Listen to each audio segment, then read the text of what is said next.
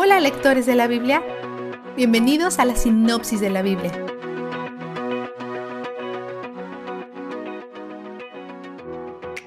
Estos dos libros están escritos por alguien que se refiere a sí mismo como el anciano, que es una forma común de referirse a un líder pastoral en la iglesia. La mayoría de los eruditos creen que es el apóstol Juan. Segunda de Juan está dirigida a la señora elegida.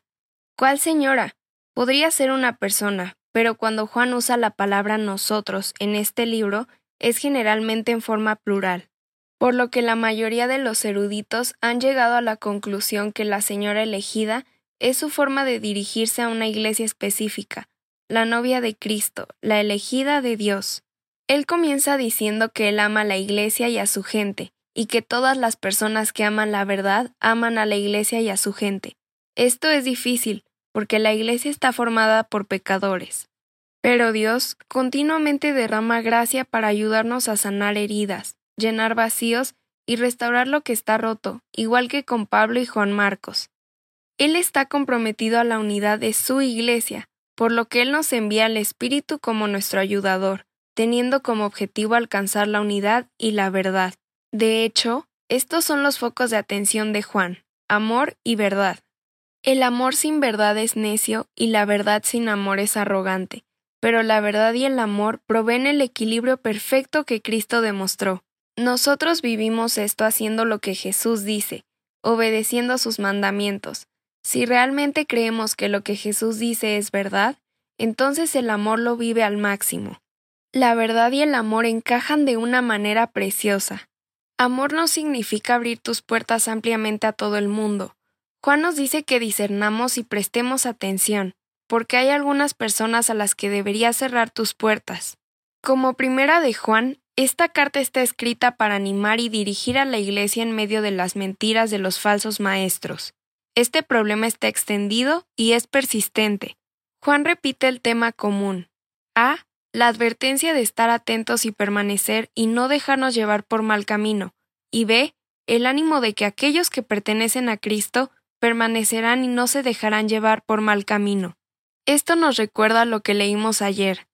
Aunque salieron de entre nosotros, en realidad no eran de los nuestros. Si lo hubieran sido, se habrían quedado con nosotros. Su salida sirvió para comprobar que ninguno de ellos era de los nuestros. Primera de Juan 2.19. Aquellos que están en Cristo perseverarán en la fe, el enemigo ama acampar en la iglesia e intenta engañar a sus miembros y líderes, por lo que Juan insta a la iglesia a permanecer fuerte, a estar atentos a la doctrina que es inconsistente con lo que Cristo y la Escritura enseñan.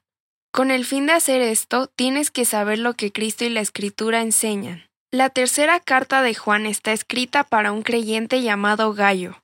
No sabemos nada sobre él, excepto que él era probablemente parte de la iglesia a la que Juan se dirigió en segunda de Juan.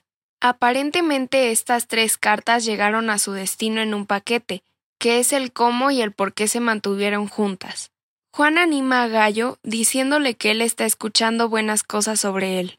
Algunas personas de su iglesia visitaron a Juan y le dijeron que Gallo los había apoyado y edificado. Juan le dice que persevere, que los apoye en la manera que es digna de Dios, porque esto es la obra del reino. Aunque Él no está haciendo el trabajo por sí mismo, Él está contribuyendo de tal manera que lo hace posible. Entonces Juan advierte a Gallo sobre Diótrefes, quien está intentando tener autoridad en la iglesia. Juan tratará con él personalmente cuando llegue allí, pero él quiere que Gallo sea consciente del problema para que las cosas no se pongan fuera de control antes que él llegue. Mientras tanto, él les dice que imiten a aquellos que muestran el carácter y la bondad de Dios al mundo que está alrededor de ellos. Vistazo de Dios. Juan dice que aquellos que no confiesen a Jesús como Señor son anticristos, o sea, en contra de Cristo. Jesús dijo, El que no está de mi parte está contra mí. Mateo 12:30. En un sentido técnico, cualquier no creyente, cualquiera que niega que Jesús es Dios, es un anticristo. Jesús es la línea de demarcación entre la verdad y las mentiras. Él es la línea de demarcación entre la vida y la muerte. Él dijo, Yo soy el camino, la verdad y la vida. Nadie llega al Padre sino por mí. Juan 14:6. Pero las buenas noticias y la esperanza del Evangelio es que Dios se extiende a través de esa línea al territorio enemigo y rescata a aquellos que se oponen a Él y los pone dentro de su familia. Nosotros somos evidencia de ello. Todavía hay esperanza para todos aquellos que están en el otro campamento, que lleguen a conocer y creer que Jesús es el camino, la verdad y la vida, y que Él es donde el júbilo está. La sinopsis de la Biblia es presentada a ustedes gracias a B-Group, estudios bíblicos y de discipulado que se reúnen en iglesias y hogares alrededor del mundo cada semana.